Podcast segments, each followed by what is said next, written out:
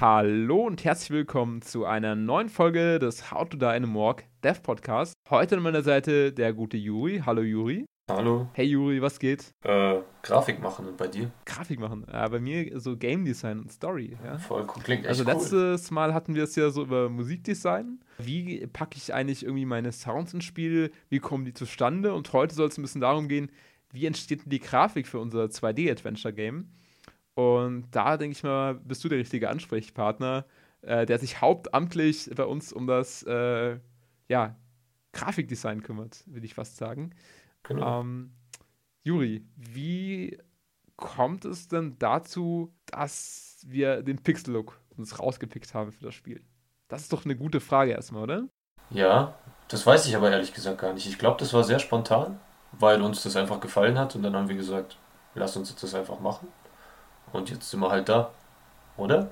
Also ich kann mich noch dran erinnern, wo ich mir damals das Spiel so ein bisschen ja, ausgedacht habe vielleicht, ein Mhm. Stück weit. Mhm. Ähm, habe ich noch darüber nachgedacht, so vielleicht so eine isometrische Ansicht. Weißt du, wie ich meine? Ach so, Dass du- stimmt, dass das du habe ich ganz Als vergessen. Spielfigur in den 3D-Raum reinlaufen kannst. Also wir haben hier so ein Setting, das in der Leichenschauerhaus angesiedelt ist. Und da dachte ich mir, okay, man könnte zum Beispiel nach hinten laufen und im hinteren Eck, da steht irgendwie dann ähm, ja, der Sarg Nummer 10 und ganz vorne ist der Sarg Nummer 1. Also dass man sich sozusagen in so einem 3D-Raum, Pseudo-3D-Raum bewegen kann. Ah, Stimmt, dann habe ich, dann hab ich ja irgendwann gesagt, nee, lass uns das 2D machen. Von der Seite ist Genau. leichter umzusetzen und stilistisch fand ich das auch viel cooler. Genau, so, so kam es eigentlich, ja. Also, und jetzt ist es wirklich so eigentlich ganz klassisch, wie man es äh, früher kennt, äh, so 16-Bit-Ära. Man läuft wirklich von links nach rechts und äh, ja, ist so ein Sidescroller, kann man eigentlich sagen, ne? Richtig. Oder man steht rum. Genau, man, oder man steht einfach rum. Genau, ich hatte so, ein bisschen das Setting angerissen. Vielleicht kannst du noch zu sagen, wie du das grafisch denn umsetzen willst oder schon hast. Ähm, ja, wie ich es umsetzen will. Da kann man sich einfach ein Leichenschauhaus vorstellen, ein altes, runtergekommenes, so ein bisschen. Ziemlich düster, schummriges Licht, äh, viele Spinnenweben und mittendrin steht unser Held, der Mafioso ist. Genau, also das ist auf jeden Fall so vom Grundsetting, von der Grundstimmung einmal ein auch bisschen was Bedrückendes, muss man sagen, aber dennoch auch vielleicht so ein paar Akzente, wo man sich so ein bisschen äh, leicht ins Schmunzeln gerät, würde ich sagen. So es ist, glaube ich, so die, die Mischung, die wir da irgendwie transportieren wollen. Was ist denn für dich so ein Spiel, wo du sagst, das hat dir vielleicht auch als Referenz gedient oder äh, wie bist du überhaupt dem Pixel-Look gegenüber eingestellt? Ich bin dem positiv gegenüber eingestellt, den finde ich richtig geil. Als Okay. Referenz Ja. konkret, jetzt keins vielleicht. Limbo fand ich schon immer saugeil. Ähm, als Kind habe ich Donkey Kong geliebt, was kacke schwer war. Nur so nebenbei. Ansonsten, ja. Okay, nee, verstehe. Ähm, jetzt sind wir ja so vorgegangen, dass wir am Anfang Skizzen gemacht haben oder äh, hast du direkt Photoshop aufgemacht und gesagt, yo, äh, ich mach dir mal hier ein Level fertig. Wie, wie, wie, wie war der so der Prozess vom ersten Pinselstrich bis zum fertigen Leichenschauhaus? Ähm, aufs Level bezogen habe ich auf Papier erstaunlich wenig gemacht. Wobei ich eigentlich schon so ein Mensch bin, der gerne rumzeichnet auf Papier erstmal. Wir beide haben Photoshop aufgemacht zusammen und uns das Level ausgedacht. In groben Skizzen. Und eine Anforderungsliste erstellt. Also von wegen das und das und das und das muss an Möbeln rein. Und dann habe ich es einfach nach und nach umgesetzt. Mir immer mal wieder Feedback von dir geholt. Was du cool findest, was nicht so geil war. Und das dann halt immer weiter rausgeschliffen wo wir jetzt beim fertigen Raum angekommen sind mittlerweile. Okay, und was waren da so die Zwischenschritte, beziehungsweise was waren vielleicht auch äh, Herausforderungen, die du hattest auf dem Prozess? Ähm, die Stimmung im Raum war eine Riesenherausforderung. Die Möbel, die waren relativ schnell gemacht. Ähm, Licht und Schatten ist ein Riesenthema, vor allem wenn du in Pixeln malst. Und ja, die, diese düstere Stimmung hinzukriegen. Und vor allem Elemente, die die Stimmung erzeugen, so wie, weiß nicht, ein Totenschädel oder ein Spinnenweben, die müssen Mhm. halt alle richtig platziert sein und auch realistisch ist jetzt das falsche Wort, aber das muss ja ins Setting passen. Stimmungsvoll einfach, ne? Das, muss, das Genau. darf dem Spieler jetzt nicht irgendwie so komisch vorkommen irgendwie. Richtig. Was macht denn das hier irgendwie so, ne? Genau.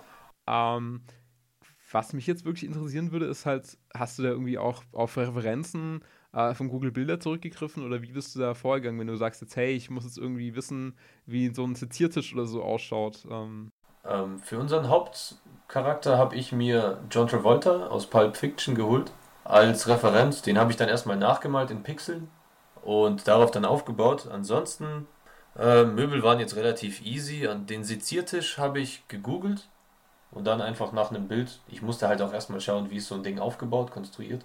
Und ja, dann hatte ich so ziemlich den ersten Entwurf fertig und dann hier was verschoben, da was gemacht und dann war die Sache gut.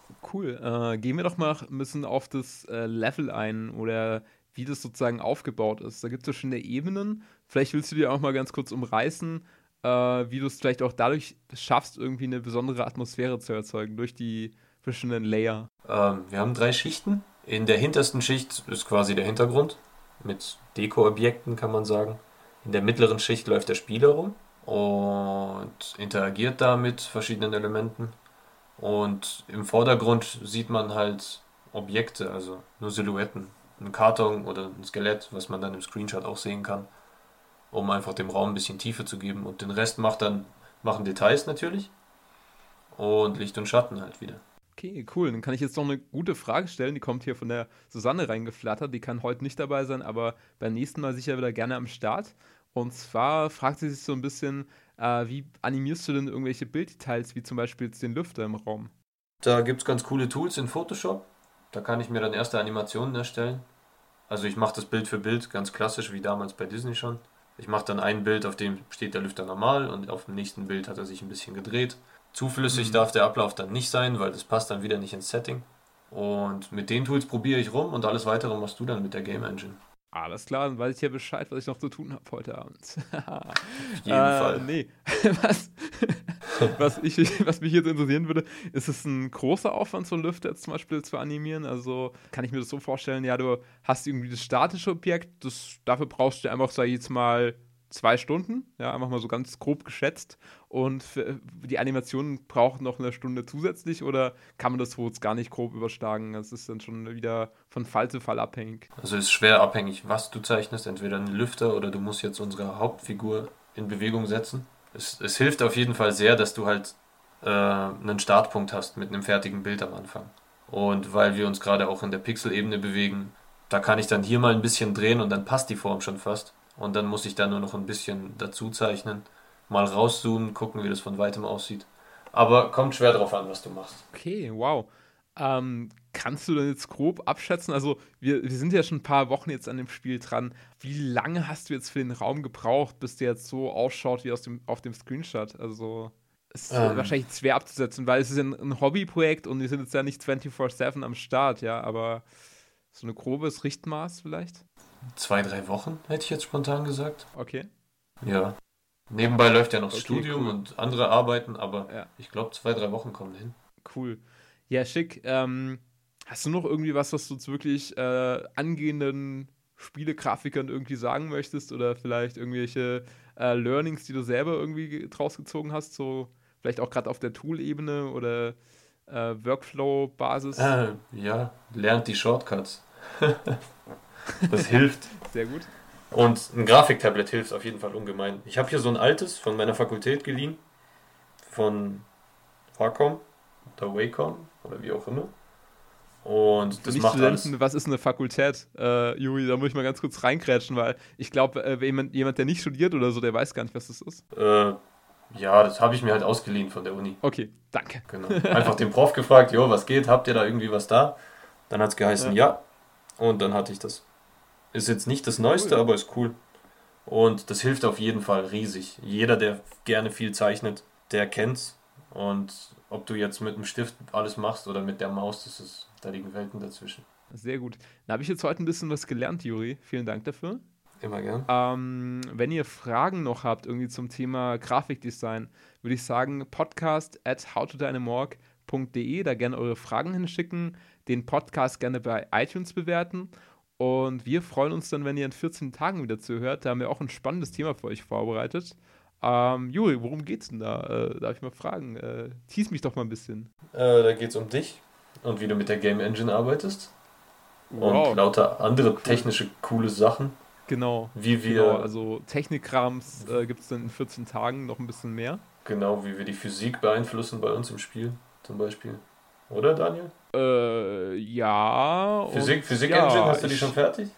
Geht da schon was? Äh, natürlich, natürlich. Die KI ist auch schon fast ah, fertig programmiert. Okay, ja. cool. Da bin ich jetzt gerade noch ein bisschen am Balancing, ja. Geil. Aber ich mach, ich mach dann so lange nee. meinen Lüfter fertig, bis, bis du das Genau.